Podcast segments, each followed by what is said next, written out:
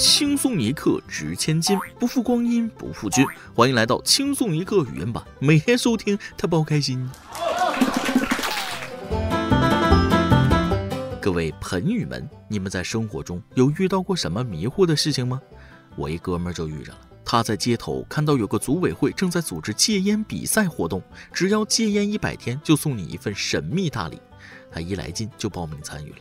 等他孙子似的戒了一百天，怀着激动的心打电话去组委会询问神秘大礼是什么。工作人员告诉他：“您获得的神秘大礼就是您的健康呀。”嗯，我朋友挂了电话就去买了包烟，抽了一根，冷静一下。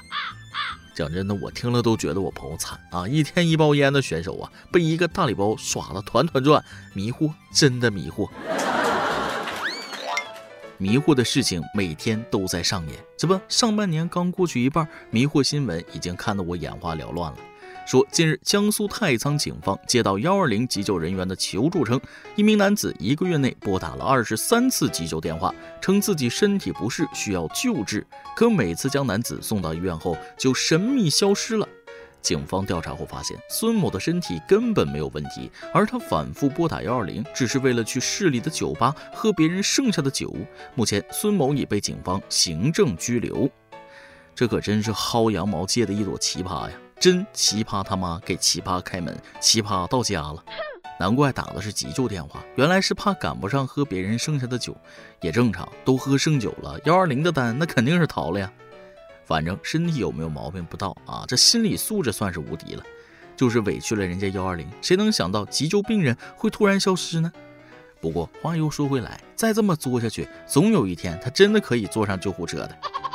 做人真的不能太任性，坑自己也坑别人。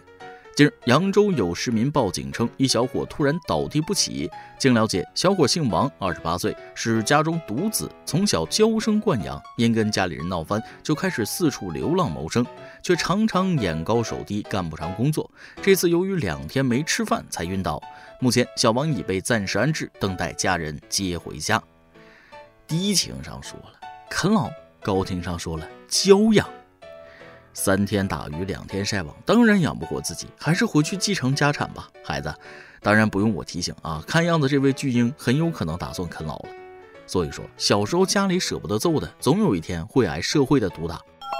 不过也算是个老实人，至少情愿饿晕也不偷不抢的。偷东西的就不能原谅了。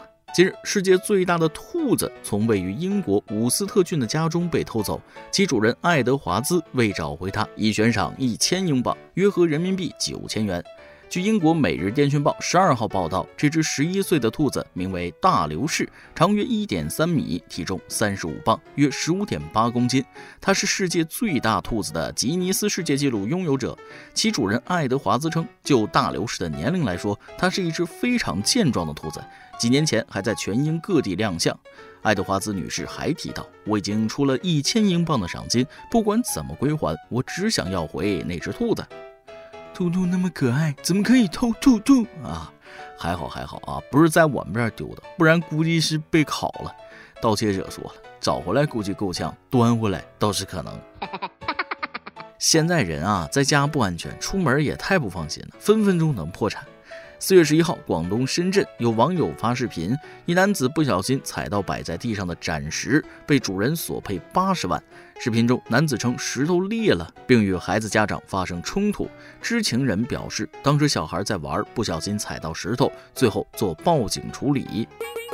八十万的东西撂地摊卖，可见一线城市真的很富足啊！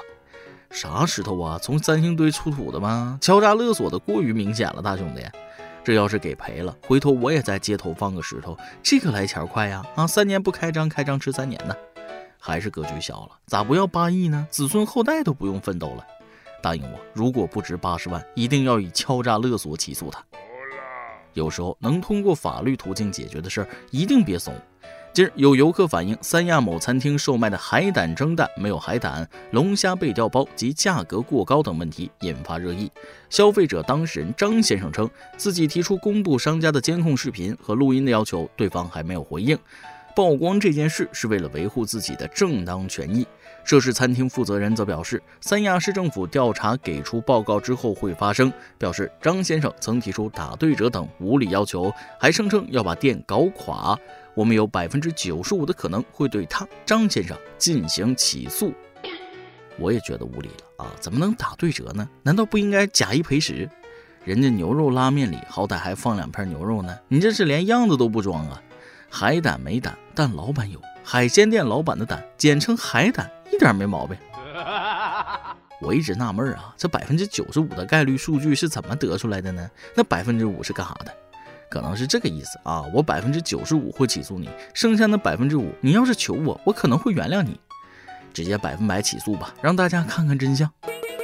现在还有一个关键问题，投诉人被服务员告知小心出不了三亚，这难道不是更严重吗？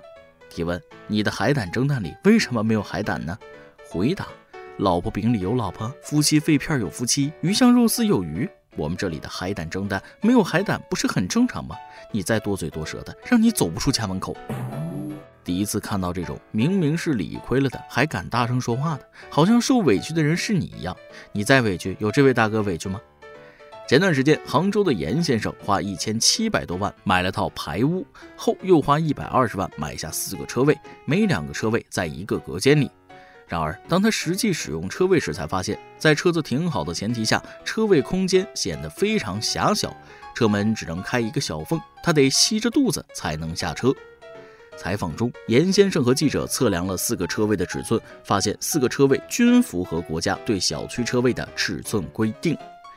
严先生表示，为了展示车位有多小，他前两天特地从家里开来了一辆宝马叉六和一辆路虎揽胜做实验。结果显示，打开其中一辆车的车门，就会碰到另外一辆车。严先生抱怨说了，他家的几辆车体型虽然大一些，但也没有特别夸张，总不能特意换几辆小型车来配合这些小车位。叫什么严先生？叫严总，一点眼力劲都没有。设计师格局还是小了，车位设计这么窄干哈？心疼我严哥哥。这条新闻是为了让我认识世界的参差，是不是？可惜这种有钱人的烦恼我无法共情啊，毕竟这不是我一个月入三千的人该看的东西啊。这才是我应该看的新闻。据印媒报道，十二号有超过两百万印度教朝圣者聚集在恒河岸边沐浴河水，庆祝大壶节。印度警方表示，由于人群数量太过庞大，根本无法采取限制措施，而且大部分人都没戴口罩。一口恒河水，元素周期表，那不是吹的。新冠在恒河水里就是地中地呀。不过，印度恒河水对日本核废水到底谁更厉害呢？都听说了吧？最近日本政府正式决定向海洋排放福岛第一核电站含有对海洋环境有害的核废水。之后，美国务院回应称支持日本政府的决定，并表示该做法似乎符合全球公认的核安全标准。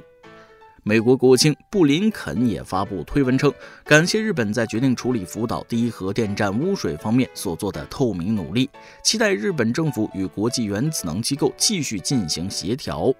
据 NHK 报道，日本政府设置的小委员会总结的报告书认为，稀释到低于标准浓度将向大海或大气中排放的方法更具可操作性。日本政府要求东京电力公司以两年后能开始向海洋排放核废水为目标，开展具体准备工作。对此，福岛渔业界强烈反对该规定，称恐将给当地渔业造成沉重打击。据了解，2011年福岛核电站核泄漏严重影响福岛县渔业，2020年福岛县近海捕鱼量不足事故前两成。韩国民众也对此深表担忧。为此，日本副首相兼财务大臣麻生太郎还在采访中爆出惊人言论，称处理过的核废水喝了也没事。愤怒的网友表示：“麻生副首相，请你先干为敬。”是啊，既然没事，直接接你家水管道可好啊？干嘛倒了？日本资源利用率不是全世界第一吗？来来来，干了这碗核废水，来生还做日本人。本来以为这是一场有关人类生存的战争，各国理应站在一边共同抗议。没想到到头来只有我们在这里瞎操心，我们的道德水准啊还是太高了，要这样一百档才能达到他们的上限，无耻到一定水准，简直是望尘莫及呀！再来挤一段。有个事儿提醒一下男读者，以后要是再有女的问你老婆、老妈掉水里先救谁，你就打电话报警。国家严禁滥用市场地位，强迫用户二选一，举报了。以前我和我妈说，我觉得人长得好看最重要，什么学识啊、有趣啊，在美的面前不堪一击。我甚至放下狠话，我说我将来要是长得不好看，我宁愿死。所以我能活到今天，就证明了我这人不管怎样，最起码是挺不把自己说的话当回事儿的。好多明星说自己进入娱乐圈的契机是陪朋友去面试角色，朋友没选上，自己却被选上了。其实吧，我和明星也有相似的经历。我陪朋友去吃饭，朋友没胖，我胖了。一首歌的时间，一有老泥头想点一首歌。主播您好，我今年三十岁了，没房没车，存款十几万。本来计划要跟女朋友结婚的，结果他家嫌弃我存款少，还嫌家里也没有帮衬，想让我俩分手。我就特别想问，三十岁，十八线城市，十几万存款少吗？我爸妈都是农民，没有帮衬，这不正常吗？结婚也不能只是男方单方面付出吧？你要求我家出钱出力，你家出什么？比我家还要穷，凭啥这么要求我呢？哎，现在我打算分手了，因为无解。想点一首《男人好难》给自己，我真的太难了。人生不如意十之八九，人生路上的坑需要自己来趟。如果实在趟不过去，咱就绕着走吧。祝你以后的人生都能顺顺利利啊！你总能找到属于自己的幸福。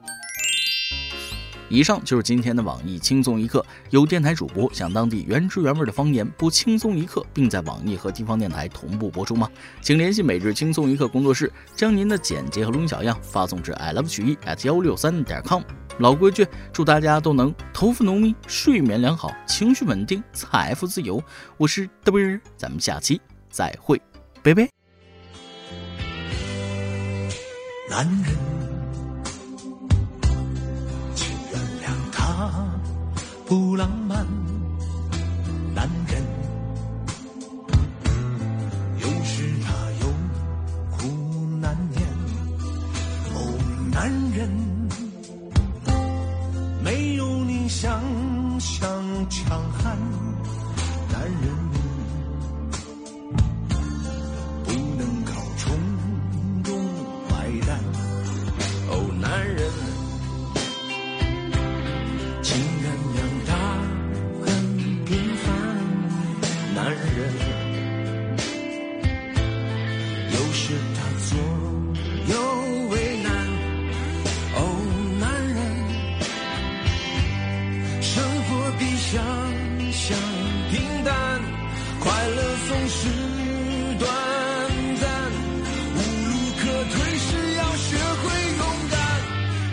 人好难做人好难白天男子汉晚上汉子难有些承诺看来是要破产可是青春就过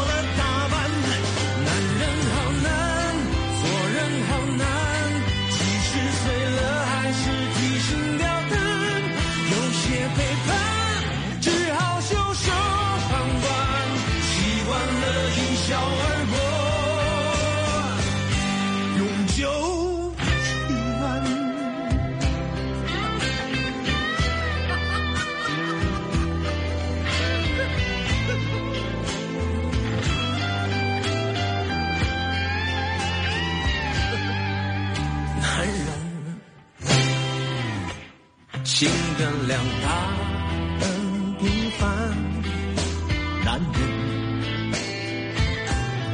有时他左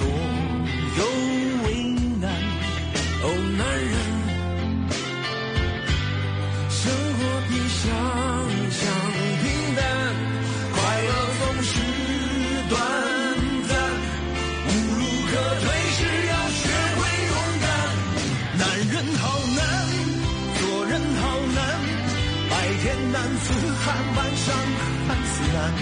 有些承诺看来是要破产，可是青春就过了大半。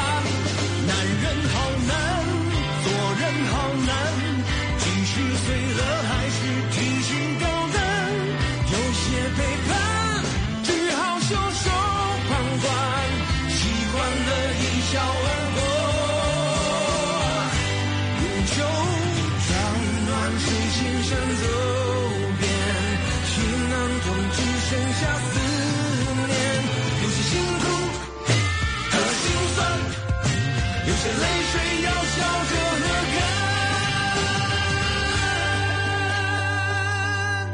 男人好难做人好难。白天男子汉晚上汉子难。有些承诺看来时要破产。可惜青春就过了大半。男人不。